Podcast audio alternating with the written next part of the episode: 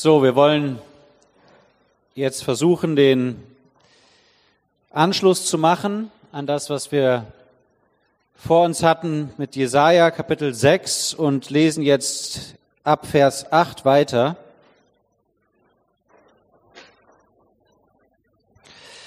Ich lese ab Vers 8.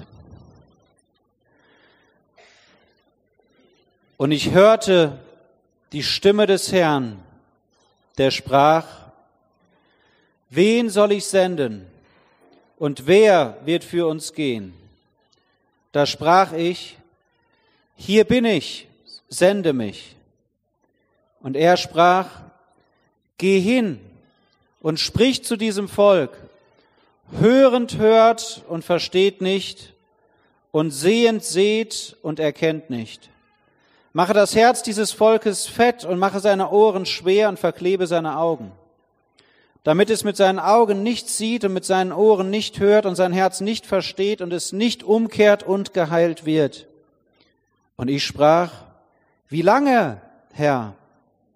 Und er sprach, bis die Städte verwüstet sind, ohne Bewohner, und die Häuser ohne Menschen und das Land so öde verwüstet ist, und der Herr die Menschen weit entfernt hat und die Verlassenheit inmitten des Landes groß ist.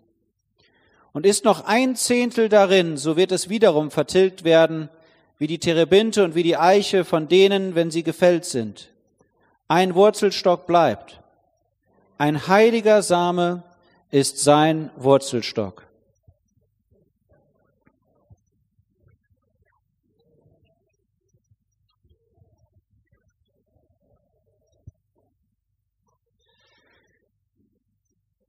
Ja, wir haben jetzt die ersten sieben Verse intensiver betrachtet und ich möchte den Anschluss zu geben, nochmal ganz kurz das zusammenfassen, was wir gesehen haben. Jesaja befindet sich im Thronsaal und sieht die Majestät und die Herrlichkeit und die Heiligkeit Gottes. Er sieht den Herrn auf dem Thron, auf dem hohen und erhabenen Thron, der, der regiert, der im Himmel seinen Thron aufgerichtet hat und dessen Reich über alles regiert. Jesaja sieht den König dort sitzen. Und er sieht die Engel, die diesen Thron Gottes umgeben, die Seraphim, die diese sechs Flügel haben, ihre Angesichter und ihre Füße damit bedecken und die ausrufen, heilig, heilig, heilig ist der Herr der Herrscharen haben gesehen, dass heilig bedeutet, dass er absolut einzigartig und unvergleichlich ist, ganz anders als die Menschen und ganz anders als irgendetwas, was geschaffen ist. Und bei der Stimme der Rufenden, da erschüttern, da erbeben die Grundfesten des Hauses und es wird mit Rauch erfüllt. Wir haben gesehen, dass die Herrlichkeit Gottes das ganze Haus erfüllt hat und Jesaja, der dort steht, der ein Prophet war, der die Aufgabe hatte, die Sünden des Volkes aufzudecken, das Volk zu Gott zurückzuführen, der steht jetzt dort in der Gegenwart Gottes und erkennt seine eigene Sündhaftigkeit und sagt, wehe mir, denn ich bin verloren, denn ich bin ein Mann mit unreinen Lippen und inmitten eines Volkes mit unreinen Lippen wohne ich, denn meine Augen haben den König, den Herrn der Herrscharen gesehen. Er sieht den Herrn Jesus dort auf dem Thron sitzen. Und im Vergleich zu diesem großartigen Herrn erkennt er seine eigene Sündhaftigkeit und sein zu kurz kommen, seine, ja, das, was ihn vor Gott sündig macht. Und er sagt, wehe mir. Er verurteilt sich selbst. Er spricht aus, dass er ein Sünder ist. Er spricht aus, dass er sündhafte Lippen hat. Er fängt, er hört auf, mit den Finger auf andere zu zeigen und verurteilt sich sozusagen selbst in der Gegenwart Gottes. Wir haben gesehen, dass das fundamental wichtig ist für uns, dass wir das auch erkennen, dass in unserem Fleisch, in unserer sündigen Natur nichts Gutes wohnt, dass wir uns nicht darauf stützen sollen. Aber dann sehen wir, dass die Seraphim, einer dieser Seraphim, eine Kohle vom Altar nimmt und sie zu Jesaja bringt, seine Lippen damit berührt und dann sagt, deine Ungerechtigkeit ist von dir gewichen, deine Sünde ist gesühnt. Wir haben gesehen, dass das, dieser Altar spricht von dem Kreuz des Herrn Jesus, der gekreuzigt wurde, der gestorben wurde, der stellvertretend für uns das Gericht Gottes auf sich genommen hat. Und Jesaja wird sozusagen in Verbindung mit diesem Altar gebracht. Und jeder, der an den Herrn Jesus glaubt, der wird in Verbindung gebracht mit dem Kreuz von Golgatha, das die Grundlage zu unserer ewigen Errettung ist und dafür, dass wir Frieden mit Gott haben, dass wir angenommen sind vor Gott, dass wir kein Gericht mehr fürchten müssen, weil Gott uns als seine Kinder angenommen hat, weil er uns die Sünden vergeben hat. Und Jesaja steht dort jetzt in dem Bewusstsein, dass er angenommen ist. Er steht in dem Bewusstsein der Herrlichkeit Gottes dort. Er steht in dem Bewusstsein seiner eigenen Sündhaftigkeit und trotzdem weiß er, ich bin angenommen. Obwohl ich so bin, hat Gott meine Sünde gesühnt und ich bin angenommen vor ihm. Und das ist der Zeitpunkt, wo er zum ersten Mal die Stimme des Herrn hört. Bis jetzt haben nur die Seraphim geredet, die haben gerufen, heilig, heilig, heilig ist der Herr, die haben ihn angebetet, alles auf die Aufmerksamkeit auf Gott selbst gelenkt und jetzt spricht Gott, jetzt spricht der, der dort auf dem Thron sitzt. Ich hätte das so gern gehört, muss ich sagen. Wir lesen an verschiedenen Stellen, das ist auch ein ganz interessantes Studienthema mal, die Stimme des Herrn. Hiob spricht davon. Die Stimme des Herrn ist erhaben. Möchte doch mal vielleicht mal aus Psalm 29 da mal zwei, drei Verse lesen, die uns mal einen Eindruck davon geben, was das vielleicht gewesen ist, was der Jesaja dort gehört hat aus Psalm 29. Da wird gesagt im Vers 3, die Stimme des Herrn ist über den Wassern, der Gott der Herrlichkeit donnert, der Herr über großen Wassern. Die Stimme des Herrn ist gewaltig, die Stimme des Herrn ist majestätisch. Da gibt es noch eine ganze Reihe anderer Verse, die uns zeigen, wie großartig die Stimme Gottes ist, dass Gott mächtig mit seiner Stimme donnert, finden wir öfter. Wir wissen nicht genau, wie Jesaja diese Stimme gehört hat, aber es muss was ganz Besonderes gewesen sein, auf einmal die Stimme des Herrn zu hören, dessen, der dort auf dem Thron sitzt. Und was ich nochmal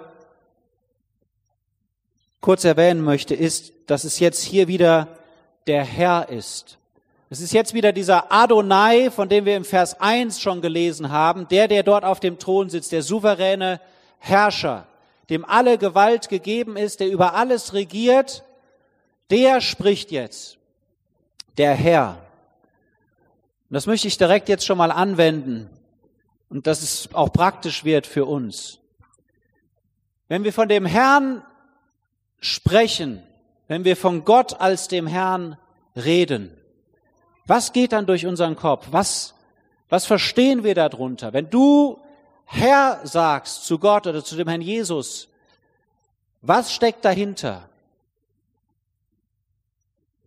Die Bibel zeigt uns, dass Gott Autorität über unser Leben hat, dass Gott ein Recht hat, über unser Leben zu regieren. Und das in zweifacher Hinsicht. Die zwei Punkte möchte ich gerne einmal zeigen. Zuallererst hat Gott Autorität über uns, weil er unser Schöpfer ist. Der Schöpfer, der hat Macht über den Ton. Römer 11 sagt das, glaube ich. Da wird gesagt, der Schöpfer, der kann mit dem Ton machen, was er will. Er ist der Schöpfer, er hat die Macht damit, er hat die Autorität darüber. Und genauso hat Gott Autorität über jedes geschaffene Wesen, alle Wesen, die er geschaffen hat. Er hat das Recht damit zu tun, was er will, weil er der Schöpfer ist. Und in dem Sinne ist Gott auch unser Herr, der Autorität über uns hat. Und dann gibt es noch einen zweiten Punkt, warum der Herr Jesus Autorität über uns hat. Und das finden wir in 1. Korinther Kapitel 6. Da wird gesagt, dass wir um einen Preis erkauft worden sind. Wir sind erlöst worden erkauft durch das Blut des Herrn Jesus und deswegen gehören wir nicht mehr uns selbst. Und deswegen sollen wir jetzt den ehren und den verherrlichen, der uns erkauft hat mit seinem Blut. Also in zweifacher Hinsicht hat Gott sozusagen Autorität über unser Leben, weil er unser Schöpfer ist und weil er derjenige ist, der uns erkauft hat durch sein Blut. Und deswegen sind wir ihm Gehorsam schuldig, deswegen sind wir ihm Unterwürfigkeit schuldig. Das ist die Stellung, die wir eigentlich vor Gott haben sollten. Der Jesus, der hat seine Jünger einmal diese Frage gestellt in Lukas 6, Vers 46. Was nennt ihr mich aber Herr, Herr und tut nicht, was ich euch sage? Da gab es Jünger, die haben das Wort Herr sehr oft in den Mund genommen. Aber sie haben nicht das getan, was Gott sagt. Sie waren nicht bereit, aufs Wort zu gehorchen. Und die Frage, die können wir uns heute Abend mal stellen, wenn wir Herr Jesus sagen oder wenn wir von Gott als Herrn sprechen, tun wir das wirklich, weil wir ihm unterwürfig sind und weil wir den Wunsch haben, ihm zu gehorchen, egal was er uns sagt.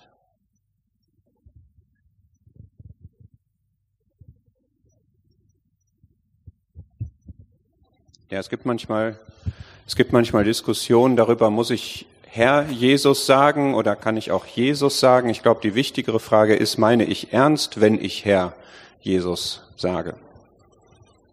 Ja, oder ist das so eine Einleitungsfloskel im Gebet? Jesus. Ne, also, wo man schon fragen kann, wie, wie ernst ist eigentlich dieses Wort Herr? Ich wollte auch gern noch mal so den Zusammenhang herstellen. Wir können hier zwei Ebenen haben. Die eine Ebene wäre die Frage, wie kommt ein Mensch zu Gott?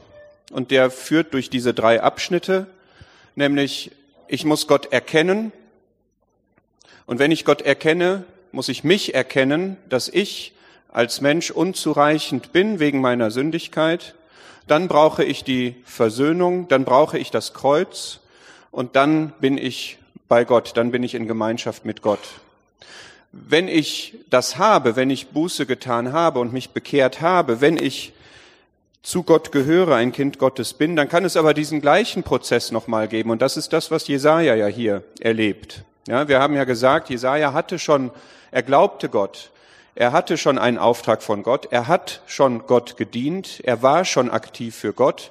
Und dann kommt nochmal so ein Moment. Dann kommt nochmal eine Gotteserkenntnis, dann kommt noch mal eine Selbsterkenntnis, dann kommt noch einmal die Einsicht, dass alles an Beziehung zu Gott darauf beruht, dass er Gnade und Vergebung hat und dass er nach wie vor sündig ist und sündigt. Zwar ein vergebener Sünder, würden wir jetzt heutzutage sagen, ja, aber doch spielt das eine Rolle und dann kommt die Aussendung und da möchte ich uns jetzt mal alle fragen, wie bewusst ist uns das? Also erstens, wie bewusst ist dir, dass du beauftragt bist, dass du begabt bist von Gott, dass du eine Gabe hast, diese Gabe soll ausgeübt werden? Und welche Rolle spielt bei der Frage, ob du diese Gabe ausübst, erstens deine Gotteserkenntnis und zweitens deine Selbsterkenntnis und drittens deine Erkenntnis darüber, dass alles auf Gnade und Vergebung beruht? Ich stelle jetzt hier keine Voraussetzungen auf, aber man kann diesen Zusammenhang halt sehen. Ja. Und es tut gut. Und für uns, wir haben uns gerade ein bisschen ausgetauscht, für uns sind diese Tage tatsächlich so etwas. Wir sind mit diesem erhabenen Thema konfrontiert und das geht nicht spurlos an uns vorüber. Ja, ich sage euch, als ich heute Morgen hier stand und über den Heiligen und den Reinen etwas sagen sollte, das war für mich etwas, wo ich sehr großen Respekt hatte, weil wir auch gebetet haben, dass wir alle unter die Wirkung des Geistes kommen sollen, wenn wir mit dem Heiligen eine Begegnung haben. Und ich kenne mich so ein bisschen und ich weiß von mir, was in mir ist. Und das ähm, beansprucht uns tatsächlich. Ja, und das soll auch so sein. Ja, wir sollen wirklich ergriffen sein, erfasst sein von diesem heiligen Gott. Aber vielleicht macht es wirklich viel Sinn zu sagen, wenn ich etwas von Gott weitersagen soll, brauche ich seine Erkenntnis, dann muss ich wissen, worum es geht, dann muss ich wissen, um wen es geht, dann muss ich ihn erkennen, erkannt haben. Und ich muss mir meiner selbst auch bewusst sein. Und gerade der Tatsache, dass ich auch nach wie vor sündigen kann und es auch tue und die Vergebung nötig habe. Und da ist dann diese Stimme, ich hörte die Stimme des Herrn, der sprach, und was spricht diese Stimme denn dann? wen soll ich senden? Wer wird für uns gehen? Eine Frage ist das. Das ist erstmal gar kein Auftrag. Da wird ein Bedarf gesagt. Gott sagt, ich möchte jemanden senden, ich brauche jemanden und ich frage mich, wen? Was macht es mit dir, wenn du weißt, Gott hat ein Interesse, Gott hat ein Anliegen?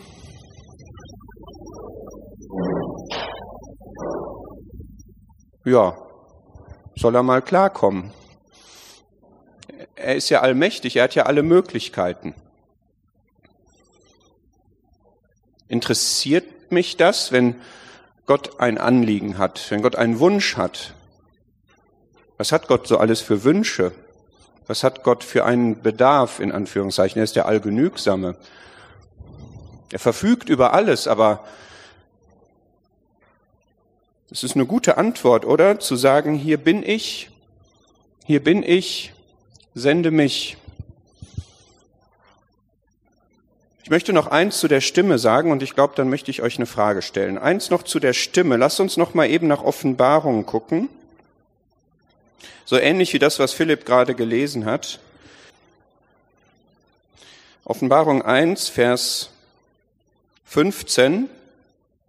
Da ist auch, wir hatten das vorhin, die Beschreibung von dem Herrn Jesus, wie er sich den Versammlungen, den Gemeinden gegenüberstellt.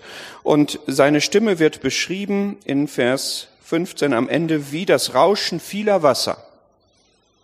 Und ich möchte gerne mal fragen, hörst du eigentlich die Stimme Gottes?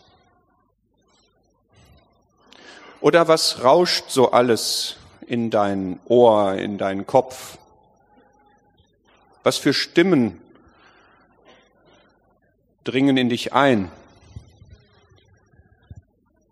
Kann Gott sich Gehör verschaffen bei dir? Ich meine jetzt nicht eine mystische Stimme hören, sondern ich meine, dass Gott dir deutlich macht, dass er dir etwas zeigt, dass er dir etwas sagt, dass er dir einen Auftrag erteilt, dass er dich ermahnt, dass er dich korrigiert, dass er dich ermutigt, dass er dir die Wahrheit sagt darüber, wie du bist, und das meine ich gar nicht negativ, sondern positiv.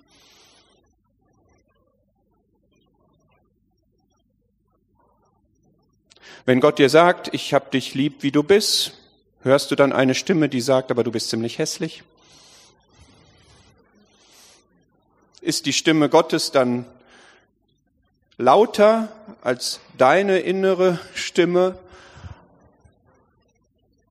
Wenn Gott dir sagt, ich möchte, dass du für mich heute diesen Dienst tust und dann sagt eine Stimme, nein, bleib lieber im Bett oder nein, das macht man nicht oder nein, sei vorsichtig oder nein, du hast was Besseres zu tun. Ja, also wir können das beliebig ausbauen. Meine Frage ist, welche, welches Gewicht, welche Lautstärke hat deine Stimme?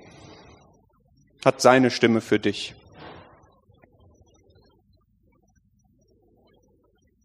Das Wichtigste, was wir hören können, ist Gottes Stimme, weil sie immer die Wahrheit sagt und weil sie Autorität hat. Und ich glaube, das ist ein schon massives Problem, einmal überhaupt zu hören und Aufmerksamkeit zu haben, weil so vieles auf uns eindringt, aber dann auch wirklich Gott die Autorität zu geben. Und es ist doch so, man ist viel beschäftigt mit Gedanken, die man sich selber über sich selbst macht oder die andere sich über einen machen. Und die wollen alle irgendwie Einfluss haben und Gott ist wichtiger. Das Rauschen vieler Wasser, seine Stimme ist lauter, muss lauter sein. Und jetzt eine Frage, die ich an euch habe. Jesaja sagt hier, hier bin ich, sende mich. Wir wollen ja versuchen, ein bisschen interaktiv zu werden. Das ist jetzt vielleicht eine Gelegenheit, wo wir das mal versuchen können. Wie findet ihr die Reaktion von Jesaja und wer hat anders reagiert? Was kann man stattdessen sagen? Anstatt hier bin ich, sende mich. Was meint er damit? Und wie haben andere reagiert und wo liegt das Problem? Oder müssen wir darüber gar nicht sprechen? Also sagt ihr auch alle bei Gott, hier bin ich, sende mich. Können wir weitergehen? Nicht?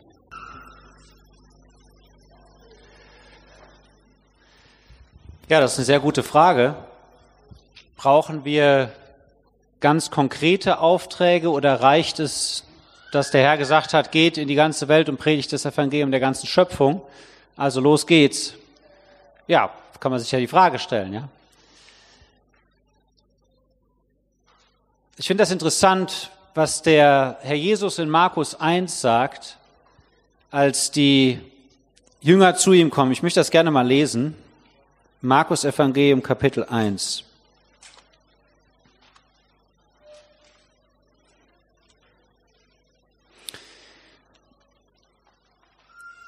Vers 35. Und frühmorgens, als es noch sehr dunkel war, stand er auf und ging hinaus, und er ging hin an einen öden Ort und betete dort. Und Simon eilte ihm nach mit denen, die bei ihm waren, und sie fanden ihn und sagen zu ihm, alle suchen dich. Und er spricht zu ihnen, lasst uns woanders hingehen, in die nächsten Ortschaften, damit ich auch dort predige, denn dazu bin ich ausgegangen. Und er predigte in ihren Synagogen in ganz Galiläa und trieb die Dämonen aus. Der Jesus war ja auch gekommen, um mit einem klaren Auftrag, mit einem generellen Auftrag. Er sollte das Evangelium des Reiches predigen, so hat er angefangen. Und doch ist es hier jetzt so, dass Menschen zu ihm kommen und sagen, alle suchen dich. Man könnte ja denken, das ist die Gelegenheit. Ich habe ja einen klaren Auftrag, von daher, ja, los geht's. Aber hier ist ganz deutlich, dass der Herr sagt, heute muss ich in einen anderen Ort gehen. Und es ist bezeichnend, dass er genau davor eben gebetet hatte, Zeit in der Gegenwart Gottes verbracht hat, wo Gott ihm eben Wegweisung geschenkt hat für den Tag, wo er hingehen sollte. Generell wusste der Herr, was er zu tun hatte, warum er gekommen war in diese Welt. Und in gewisser Hinsicht wissen auch wir generell, was wir zu tun haben, dass wir das Werk eines Evangelisten tun sollen, dass wir ein Zeugnis sein sollen in dieser Welt, dass wir, ja, den Herrn Jesus leben sollen, ihm darstellen sollen in dieser Welt. Es gibt generelle Dinge, die uns bekannt sind. Nur die Frage ist natürlich immer wieder neu, wo sollen wir das tun? Mit wem sollen wir das tun? Und diese praktischen Dinge, die damit in Verbindung stehen. Also, Einerseits ist es so, ja, wir haben einen generellen Auftrag, aber der ist für jeden von uns spezifisch, wo und wann und in welchem Maß und mit wem wir das tun sollen. Und außerdem haben wir alle unterschiedliche Gnadengaben empfangen. Etwas, was Gott uns persönlich anvertraut hat. Du hast vielleicht etwas, was kein anderer hier hat was kein anderer so gut kann wie du, in dem Kontext, in den Gott dich gestellt hat oder in den Gott dich beruft.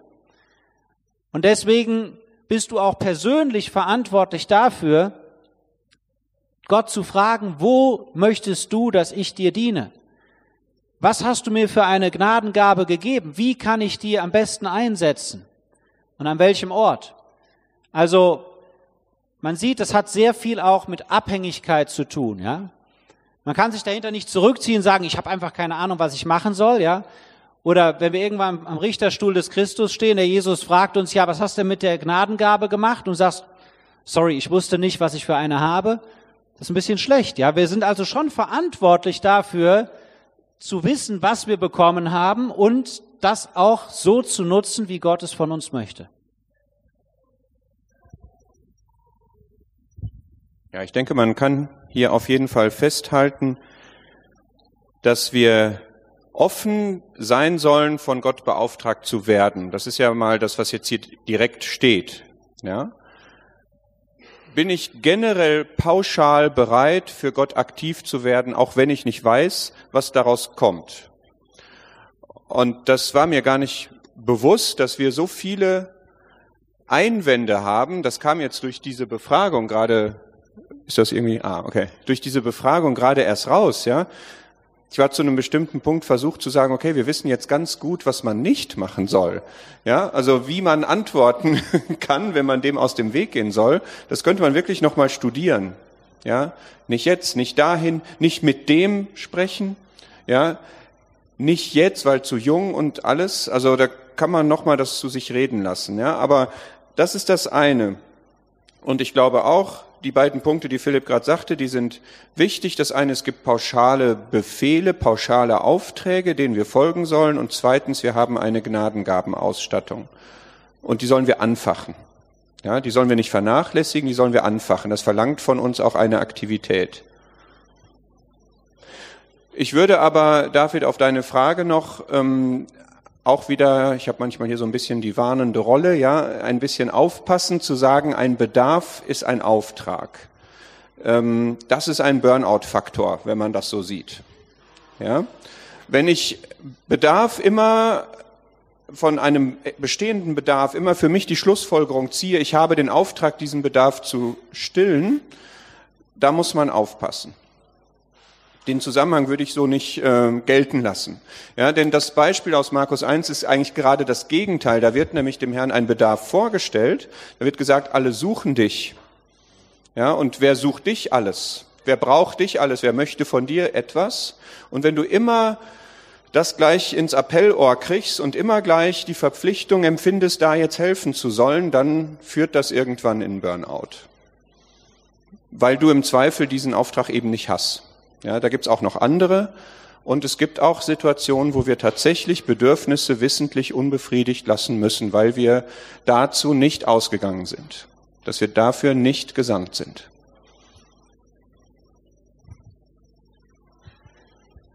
Ich möchte aber nochmal noch mal zeigen, dass, was für ein Vorrecht das eigentlich ist. Es ist eigentlich unbeschreiblich groß, die Frage allein schon, die hier gestellt wird, müssen uns bewusst machen, wer die Person ist, die dort auf dem Thron sitzt, der souveräne Herrscher, der König. Und der sagt, wen soll ich senden und wer wird für uns gehen? Nicht für mich gehen, sondern für uns gehen. Ja, ist ja auch interessant, wie er spricht. Und das ist der, letztendlich ist das der dreieine Gott. Vater, Sohn und Heiliger Geist, die Dreieinheit, die hier sagt, wen kann ich gebrauchen? Wer lässt sich gebrauchen? Wer ist bereit, sich senden zu lassen? Und Gott braucht ja eigentlich in dem Sinne niemanden. Ich hatte öfter gedacht hier in dem Kapitel, Gott hätte doch ohne Probleme so einen von diesen Seraphim, ja, von diesen Brennenden, hätte er auch schicken können. Der hätte doch wahrscheinlich diese Aufgabe weitaus besser gemacht als jeder von uns. Aber Gott hat gesagt, nein, ich habe entschieden in meiner Souveränität, ich will schwache Menschen gebrauchen. Ich will Versager gebrauchen. Ja, Simon Petrus, der könnte ein Lied davon singen, ja. Ist wirklich so. Gott liebt es, schwache Menschen zu gebrauchen. Und am allerbesten Versager. Solche, die wirklich gefehlt haben. Petrus, der denkt, der hat gedacht, er könnte es, er hätte, er müsste dem Herrn noch eine Lehrstunde geben. Wir haben die ganze Nacht gefischt, haben nichts gefangen, als der Herr ihm sagt, hier, fahr hinaus auf die Tiefe. Oder später wo Petrus dann wieder beim zweiten Mal, ja, den Herrn dreimal verleugnet, wo jeder denken würde, okay, für den, das ist vorbei, für den gibt's keinen Auftrag mehr. Und der Herr benutzt genau diesen Versager, um vor 3000 Menschen zu predigen. Also Gott verherrlicht sich dadurch, schwache Menschen zu benutzen. Und das ist eine wunderbare eine wunderbare Tatsache. Deswegen ist keiner von uns in dem Sinn disqualifiziert, sondern wir sind hochqualifiziert. Also ich zumindest in dem Sinne. Ja? Wenn man sich bewusst macht, wie oft man schon versagt hat, wie oft man schon einfach am Ziel vorbeigeschossen ist. Wir haben uns ja daran erinnert, dass wir manchmal enttäuscht sind von uns selbst oder uns bewusst sind, wie oft wir schon gefehlt haben und alles, ja. Und dann vielleicht denken, Gott kann mich nicht gebrauchen. Aber weißt du, wenn du das Bewusstsein hast, ja, ich habe versagt und, und du gestehst dir das ein, du bist aufrichtig vor Gott damit, dann ist das die beste Voraussetzung dafür, dass Gott dich gebrauchen kann. Gott benutzt gerade die, die eben nichts von sich halten, aber die sagen, wenn der große dreieine Gott, wenn der nach Leuten sucht, dann muss ich doch Ja sagen. Dann muss ich mich dem doch zur Verfügung stellen. Gott kann doch benutzen, wen er will. Gott ist doch allmächtig. Ich muss doch nur Ja sagen. Den Rest, den kann Gott doch tun. Also, dass wir uns einfach das bewusst machen, was für ein Vorrecht das eigentlich ist, dass dieser großartige Gott sagt, ich möchte gerne schwache Menschen gebrauchen. Ich könnte alle anderen nehmen, aber ich möchte das. Ich habe Freude daran. Gerade die Schwächsten, gerade die, die könnten überhaupt nichts. Weil Gott genau dann die maximale Ehre bekommt. Gott hat das Schwache und Verachtete der Welt auserwählt und mit Aufträgen versehen, damit kein Fleisch sich vor Gott rühme, dass keiner sich auf die Schulter schlagen kann, sagen kann, Gott hat mich genommen, weil ich so eine tolle Gabe habe oder weil ich so eine tolle Fähigkeit habe oder ähnliches. Nein, Gott sagt nein. Ich nehme, wenn man das Buch der Richter nimmt, ja, ich nehme den jüngeren Bruder Otniel, ich nehme den Ehud, der der Linkshändler ist, ich nehme die Deborah, ich nehme den Shamgar, der nur so einen Rinderstachel hat, ich nehme den Gideon, der geringer Herkunft ist. Ja, der hat sich immer die Schwachen ausgesucht, die gesagt haben, nee, eigentlich, ich bin eigentlich unfähig. Das ist Gottes Weise, Menschen zu gebrauchen. Mose, der sich gewehrt hat, immer wieder, nee, ich bin kein Mann der Rede. Und Gott sagt, du, genau du. So ist es auch mit uns. Du sollst dich nicht als unfähig selbst disqualifizieren. Gott möchte gerade das Schwache, gerade die, die denken, sie könnten es nicht, gerade die möchte Gott eigentlich gebrauchen weil er dann die maximale Ehre bekommt, wenn dann der Auftrag wirklich ausgeführt wird.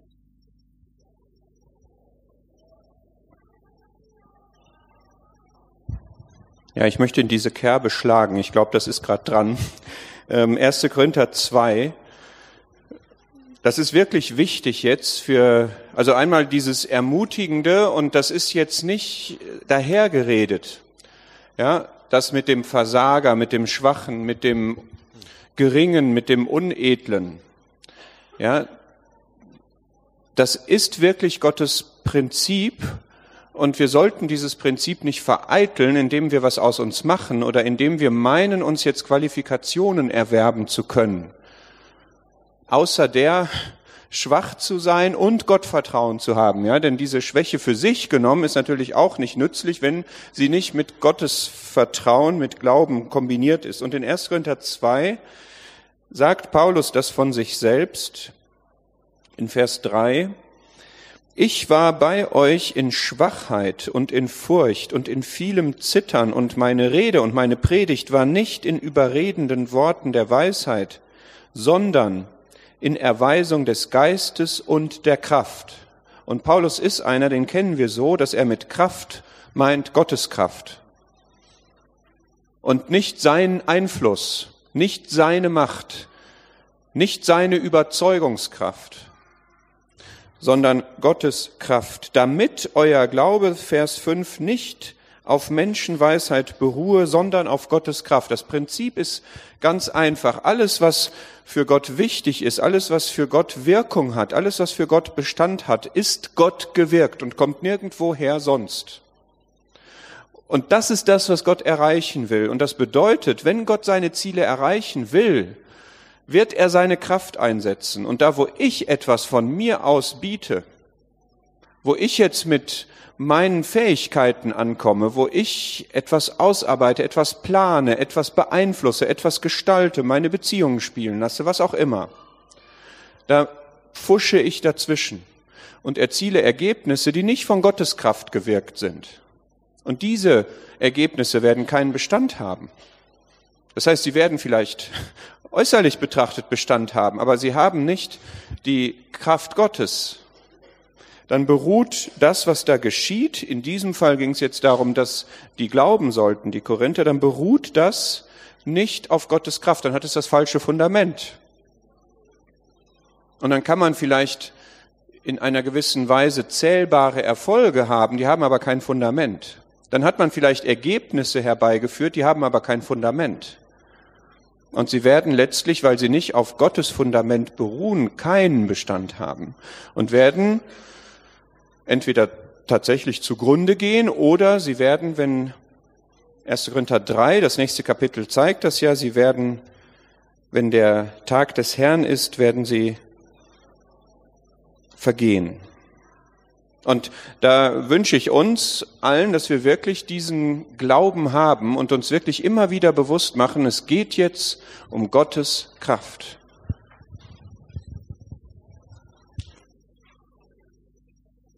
möchte jetzt auch nochmal zu Lukas 10 gehen, wo wir in gewisser Hinsicht eine ähnliche Szene haben Auf jeden Fall ein paar Parallelen. Lukas Kapitel 10, da spricht der Herr Jesus mit seinen Jüngern. Und er sagt dort, da heißt es, danach aber bestellte der Herr auch siebzig andere und sandte sie zu je zwei vor seinem Angesicht her in jede Stadt und jeden Ort, wohin er selbst kommen wollte. Und er sprach aber zu ihnen, die Ernte zwar ist groß, die Arbeiter aber sind wenige. Bittet nun den Herrn der Ernte, dass er Arbeiter in seine Ernte aussende. Hier ist der Herr Jesus auch wieder der, der Bedürfnisse aufzeigt. Er sagt, die Ernte ist groß.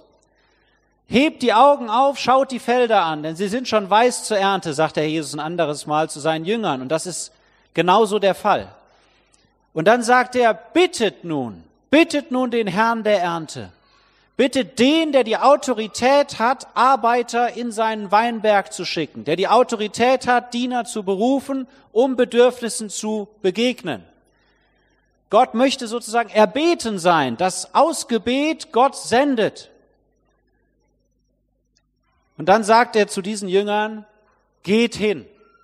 So schön. Er gibt den Auftrag, betet dafür, aber dabei bleibt er nicht stehen und sagt dann auch selbst, geht hin. Und beide Aspekte sind wichtig, dass man zum einen die Bedürfnisse sieht. Römer 14, Römer 10, Vers 14. Wie werden sie an den glauben, von dem sie nicht gehört haben? Wie werden sie hören von, ohne einen Prediger? Das sind die Bedürfnisse. Wie soll das geschehen? Und gleichzeitig, wir sollen dafür beten. Wir sollen bitten, Herr, sende aus, begegne diesen Bedürfnissen, dass du Ehre bekommst und damit Seelen gerettet werden. Oder aber auch im Hirtendienst. Du siehst die große Not, die da ist. Du siehst die Bedürfnisse, die da sind in den Familien, in unserem Umfeld. Sende Hirten aus. Es gibt ja so viele Bedürfnisse, so viele verschiedene Felder. Und da sollen wir für beten. Aktiv für beten, dass Gott diesen Bedürfnissen begegnet, indem er Diener aussendet. Ich finde das so beeindruckend, wie der Herr Jesus das gemacht hat. Der Jesus, der war ja so unfassbar langmütig mit seinen Jüngern. Ja, das hat mich schon oft getröstet. Und wir gehen mal kurz zu Markus 16.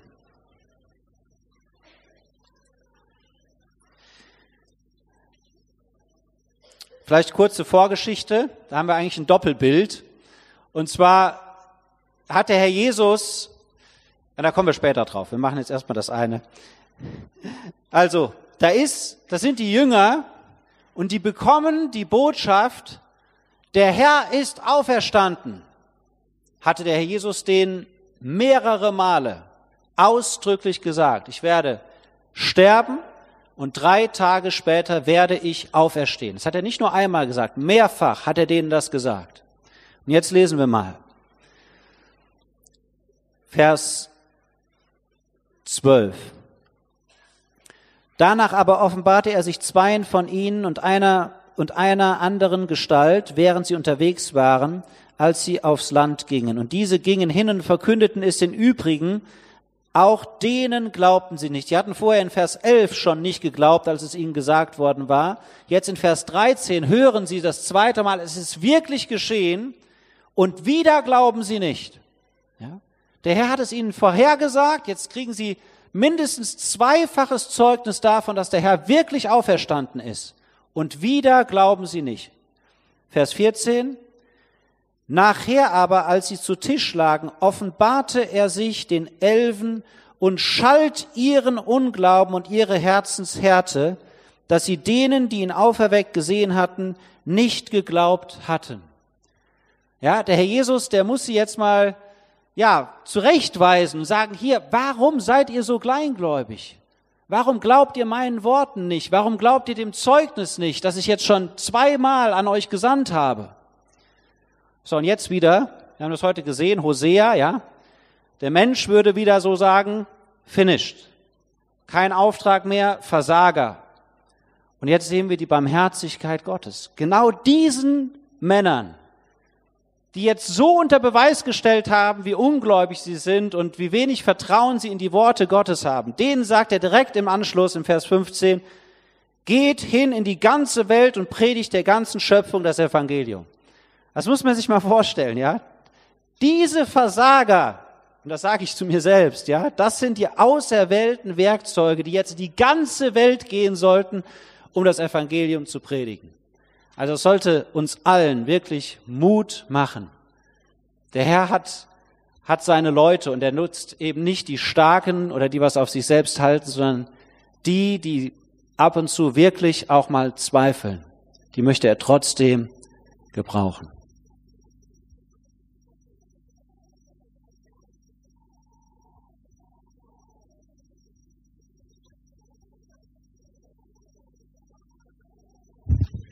Was kriegt Jesaja jetzt eigentlich für einen Auftrag? Jesaja 6, Vers 9 und 10. Geh hin und sprich zu diesem Volk, hört das Evangelium. Glaubt meiner Botschaft. Tut Buße und kommt zurück zu mir. Steht da alles nicht. Was steht da? Da steht, hörend hört und versteht nicht, sehend seht und erkennt nicht. Mach das Herz dieses Volkes fett, mach seine Ohren schwer, verkleb seine Augen, damit es mit seinen Augen nicht sieht, mit seinen Ohren nicht hört, sein Herz nicht versteht, es nicht umkehrt und geheilt wird. Würdest du so einen Auftrag gerne bekommen? Hast du möglicherweise so einen Auftrag? Hast du so eine Mission Impossible?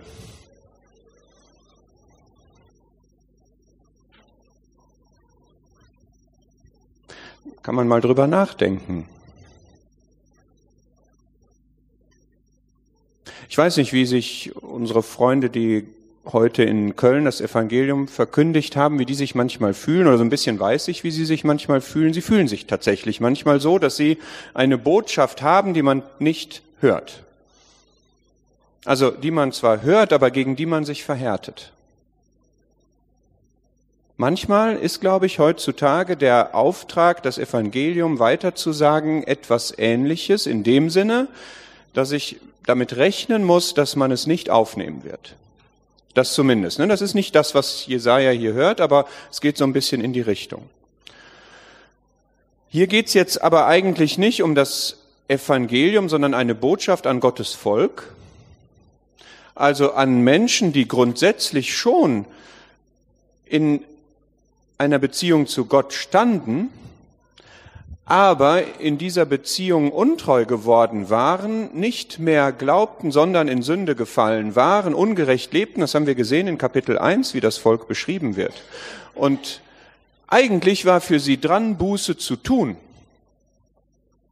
Eigentlich hätte, war das Gottes Wunsch. Er sagt, ich möchte das eigentlich gerne, dass ihr umkehrt zu mir.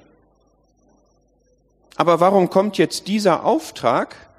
An dieses Volk, dass sie jetzt verhärtet sein sollen.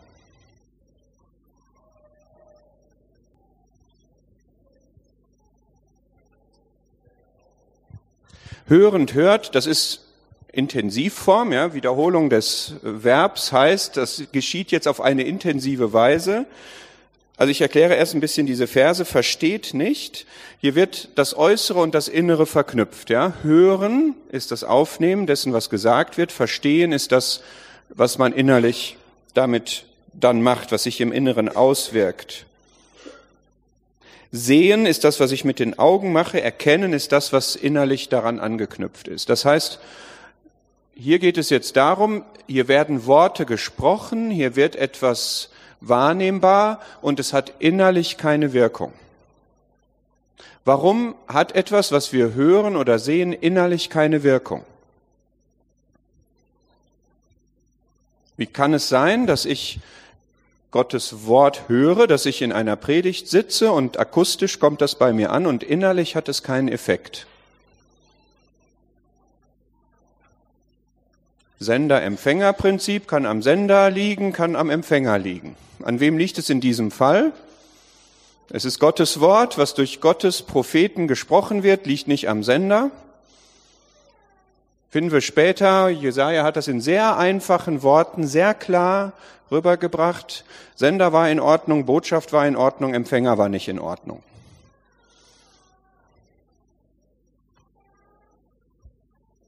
Trotzdem bleibt die Frage, warum? Warum kriegt er diese Botschaft? Es ist ein bisschen kompliziert, weil diese Stelle mehrmals ja im Neuen Testament zitiert wird. In allen Evangelien, in Römer haben wir das gesehen, in Apostelgeschichte auch.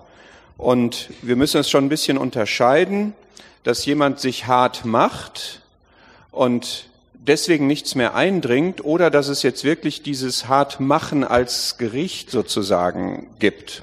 Und ich verstehe das auch so, dass es hier das Letztere ist, dass vom Inhalt her gesagt wird, mach das Herz fett, also das geschieht jetzt. Und ich stimme dir aber auch zu, dass es vorher schon etwas gab. Es hatte nur unterschiedliche Ursachen.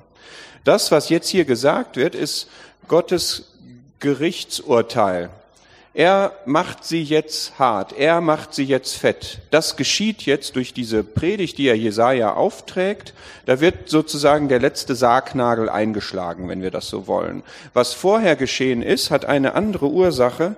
Und das finde ich super spannend, wenn wir mal in Psalm 115 gucken.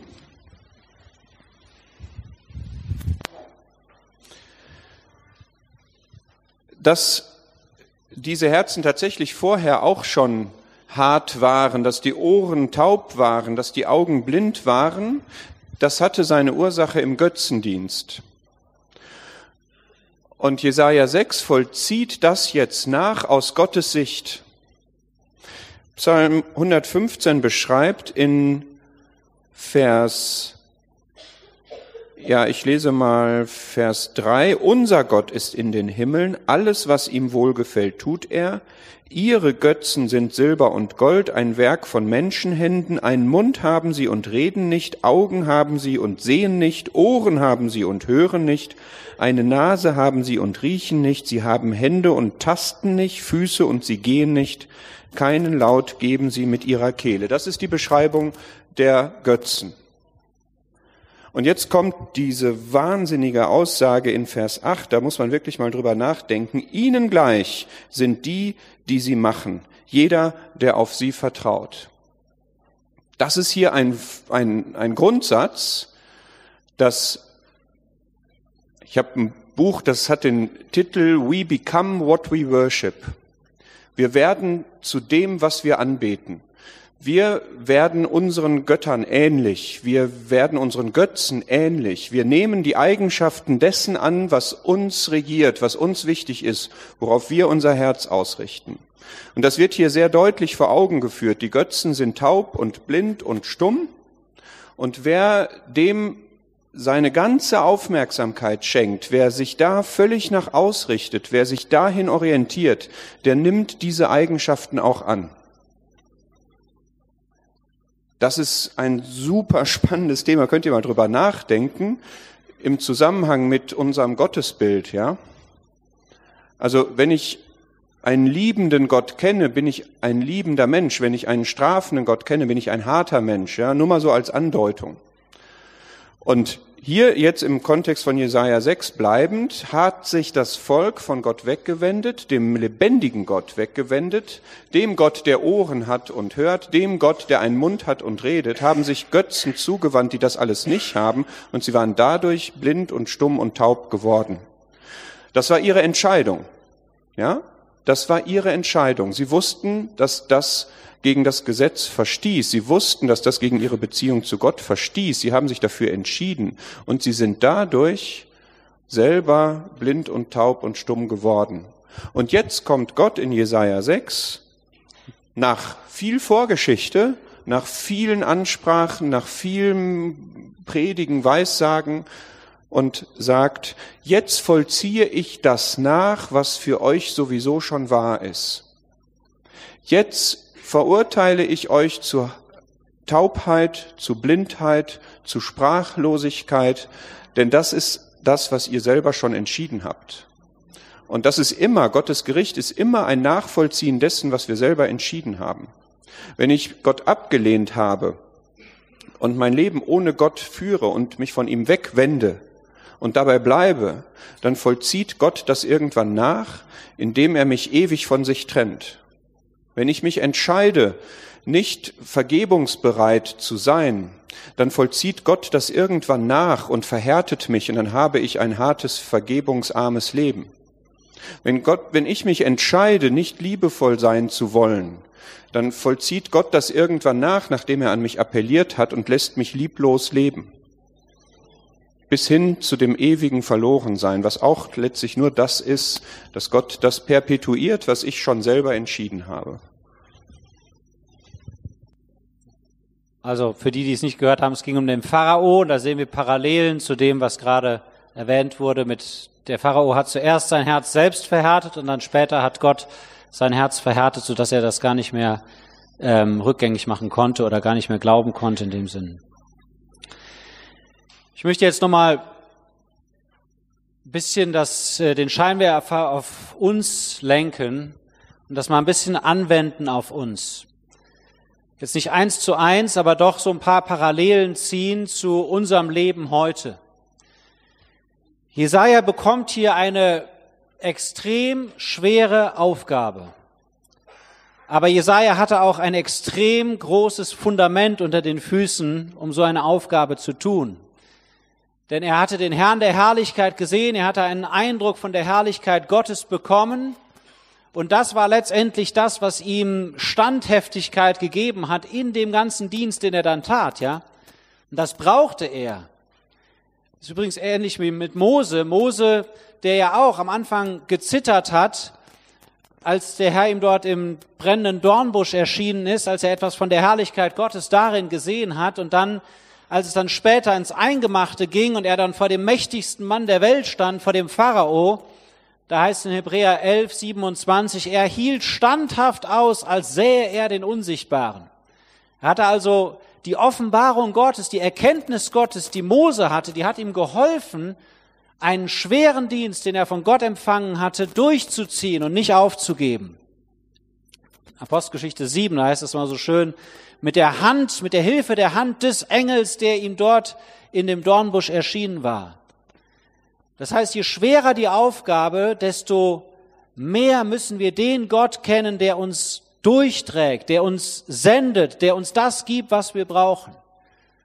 Und er gibt uns immer, was wir brauchen, egal wie schwer die Aufgabe ist. Wenn Gott einen Auftrag gibt, dann gibt er uns die Kraft, diesen Auftrag auch zu tun.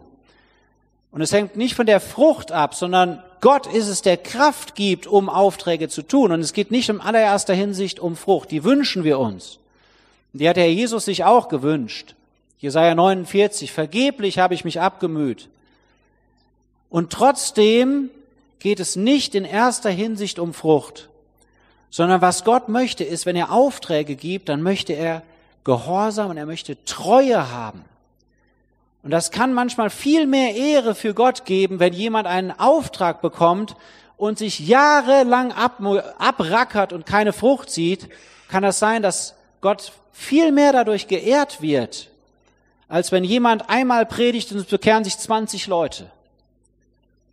Es geht nicht in erster Linie um die Frucht, die ist ermutigend, die stärkt uns und wir freuen uns darüber und wir dürfen dafür beten, absolut. Aber zuallererst geht es um Treue im Blick auf den Auftrag, den Gott uns gibt. Und da geht es um Ausharren, da geht es um Weitermachen, da geht es um nicht aufgeben. Und das ist ja unser größtes Problem, auf jeden Fall mein Problem ist das, dass wenn wir einen Auftrag haben und es funktioniert nicht direkt und die Dinge laufen nicht so, sondern es geht ziemlich schief sogar oder ich sehe halt keine Frucht und das Bemühen scheint vergeblich zu sein, dass man dann die Flinte ins Korn wirft und sagt, okay, ich schmeiß hin, es reicht. Und da sagt Gott, nein, mach weiter. Mach weiter, selbst wenn da keine Frucht ist. Und wie oft haben wir die Erfahrung gemacht, dass wenn man weitermacht und wenn man weiter dran bleibt, dass Gott vielleicht doch irgendwann Frucht schenkt. Thema Abhängigkeit. Du kannst jetzt sagen, ich mache mich von der Frucht abhängig, Das heißt, ich sage, ich mache nur weiter, wenn es Frucht gibt.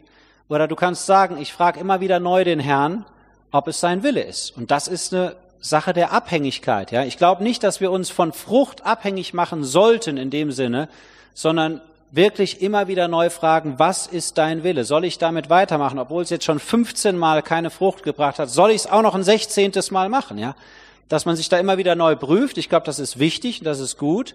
Aber man sollte das nicht an die Frucht direkt knüpfen und sagen, nur wenn es jetzt Frucht gibt, mache ich weiter. Wenn der Herr das gemacht hätte, würde keiner von uns heute hier sitzen. Ja. Vergeblich habe ich mich abgemüht. Wie viele Jahre hat der Herr Jesus gedient und gedient und gedient und dann liefen ihm die Jünger alle weg. Ja? Also Frucht ist jetzt nicht der Maßstab, an dem wir uns klammern sollten. Der ist ermutigend und da können wir für beten, absolut. Aber wir sollten uns abhängig machen, immer wieder neu im Gebet vom Willen Gottes. Das ist total wichtig. Aber wir dürfen dann auch schon erwarten, dass Gott das uns wirklich deutlich klar macht. Ja, also da, das da denke ich schon, dass wir erwarten dürfen, dass Gott uns zeigen möchte, wo er uns einsetzen will oder wie, ja wenn du dafür betest, Herr, soll ich Büchertisch machen irgendwo, dann glaube ich schon, dass Gott dir das zeigen kann, ob das sein Wille ist oder nicht. Und dass Gott dir wirklich Frieden geben kann darüber, dass das jetzt dran ist. Und dann kann es sein, dass irgendwann der Friede auf einmal komplett weg ist und du betest weiter dafür, aber du hast überhaupt keinen Frieden mehr und du weißt, okay, ich glaube, die Aufgabe ist vorbei. Ja, aber bis das das kommt, glaube ich, sollst du genauso weitermachen, egal ob die Leute dich anbrüllen oder kein Verständnis haben, es bekehrt sich keiner, sondern Gott möchte, dass du weitermachst, bis er eben was anderes dann auch zeigt. Ja.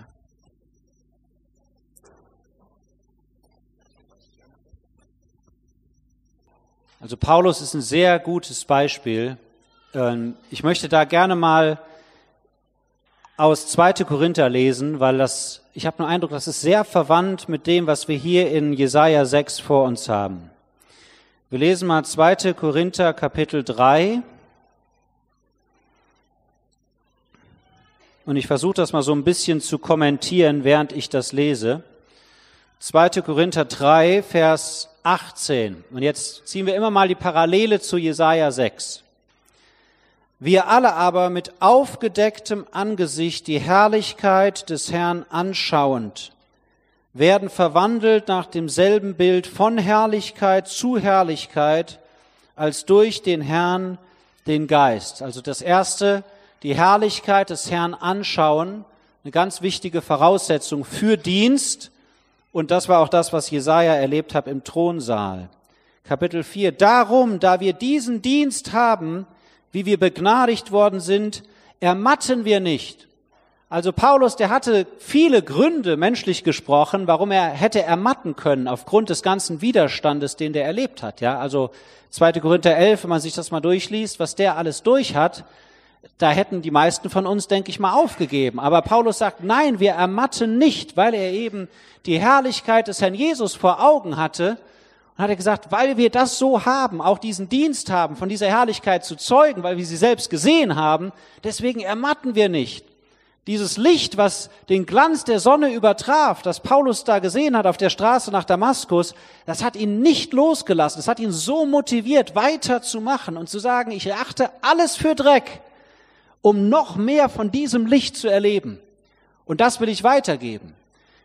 Ermatten wir nicht. Und dann sagt er weiter in Vers 5, denn wir predigen nicht uns selbst, sondern Jesus Christus als Herrn ja?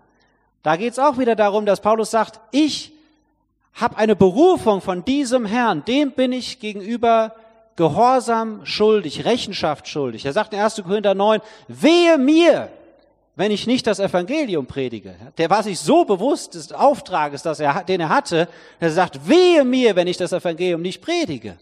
Weil er wusste, wem er gegenüber Rechenschaft schuldig war. Und er sagt dann weiter, und uns selbst aber als eure Knechte um Jesu willen. Denn der Gott, der sprach, aus Finsternis leuchte Licht, ist es, der in unsere Herzen geleuchtet hat zum Lichtglanz der Erkenntnis der Herrlichkeit Gottes im Angesicht Jesu Christi. Wunderbarer Vers, Gott leuchtet zuerst in uns, wir sehen die Herrlichkeit, das Licht Gottes und das soll dann wiederum hervorstrahlen. Jetzt könnte man sich denken, ja gut, was sind das denn für Menschen, in die Gott leuchtet? Was sind das denn für Gefäße, die Gott da gebrauchen will? Vers 7. Wir haben aber diesen Schatz in irdenen Gefäßen, damit die Überfülle der Kraft sei Gottes und nicht aus uns. Ja, Jesaja war genauso ein Mann. Ich bin verloren. Ich bin unwürdig. Und Gott sagt, jetzt kann ich dich gebrauchen. Jetzt bist du genau im richtigen Zustand. Du bist angenommen. Jetzt kann ich dich gebrauchen. Und dann sagt er, geht's weiter hier, in allem bedrängt, aber nicht eingeengt, keinen Ausweg sehend, aber nicht ohne Ausweg, verfolgt, aber nicht verlassen, niedergeworfen, aber nicht umkommend. Da geht's durch Leiden und das hat der Paulus genauso erlebt. Widerstand, Verfolgung, Verachtung, böse Gerüchte, noch und nöcher. Aber der hat nicht aufgegeben. Er hat gesagt, das, ich mache weiter. Ich habe die Herrlichkeit Gottes vor Augen. Ich habe den Herrn der Herrlichkeit gesehen. Und das motiviert mich weiterzumachen. Und nicht nur, dass er den Herrn der Herrlichkeit gesehen hatte, er wusste auch, der Herr der Herrlichkeit, der lebt sogar in mir. Christus lebt in mir. Ich habe das Leben des Herrn der Herrlichkeit, das trage ich in mir selbst. Und er sagt in Vers 10, alle Zeit das Sterben Jesu am Leib umhertragend, damit auch das Leben Jesu an unserem Leib offenbar werde. Denn wir, die wir leben, werden alle Zeit dem Tod überliefert um Jesu willen, damit auch das Leben Jesu an unserem sterblichen Fleisch offenbar werde. Ich verstehe das so, dass je mehr wir im Dienst leiden und den Willen Gottes tun und um der Gerechtigkeit willen leiden, dann zeigt Gott Christus in uns. Das wird dann sichtbar. Dann wird das Gefäß zerbrochen, damit die Herrlichkeit dieses Lichtes hervorstrahlt. So wie bei Gideon. Ja, die Gefäße wurden zerbrochen, damit die Fackeln geschienen haben. Und genauso ist das mit Dienern des Herrn, die durch Leiden gehen, die nicht aufgeben, die weitermachen, die ausharren. Da wird Gott durch verherrlicht. Und die Motivation, die Paulus hatte, lesen wir nochmal in die Relation, wie der das gesehen hat, überhaupt mal den, den Blickwinkel, den Paulus auf sein Leben hatte. Lest das mal in Vers, ab Vers 16. Deshalb ermatten wir nicht, das zweite Mal, wir ermatten nicht, wir machen weiter. Das musste auch der Jesaja lernen. Sondern, wenn auch unser äußerer Mensch verfällt, so wird doch unser innerer Tag für Tag erneuert. Denn das schnell vorübergehende Leichte unserer Trübsal bewirkt uns ein über jedes Maß hinausgehendes ewiges Gewicht von Herrlichkeit. Der überschlägt die Superlative hier, ja. Der hat so einen Eindruck von der Herrlichkeit Gottes und von dem, was ihm dort erwartet im Himmel und der Lohn, der auf ihn wartet und die Freude, die auf ihn wartet und der Herr, der dort auf ihn wartet, dass er gesagt, der sagt, das ganze Leid, der ganze Widerstand, die ganze Fruchtlosigkeit und alles, was ich hier erlebe, das ist nicht wert, verglichen zu werden mit dieser Herrlichkeit, die auf uns wartet. Hat jemand gesagt, just one glimpse of him in glory will the toils on earth repay. Nur ein Blick auf ihn in der Herrlichkeit, ein einziger Blick, wenn wir dort sind, wir werden sagen, es hat sich alles gelohnt. Ein Blick auf den verherrlichten Herrn zu Rechten Gottes, wenn wir dort angekommen sind. wir werden sagen, jede Mühe ist es wert gewesen. Und dann sagt er im Vers 18, indem wir nicht das anschauen, was man sieht, sondern das, was man nicht sieht. Denn das, was man sieht, ist zeitlich, das aber, was man nicht sieht, ist ewig. Und das ist die Frucht und das ist der Lohn, den wir empfangen werden. Das ist ewige Frucht, das ist ewiger Lohn. Wir dürfen uns freuen über Frucht, die wir hier sehen. Aber das Beste kommt noch. Und das hilft uns. Das hat dem Herrn Jesus auch geholfen. Um der vor ihm liegenden Freude willen hat er das Kreuz erduldet. Und das sollte auch die Motivation von uns sein, egal welchen Dienst Gott uns anvertraut, dass wir eben nicht aufgeben, sondern wissen, der Lohn kommt hundertprozentig.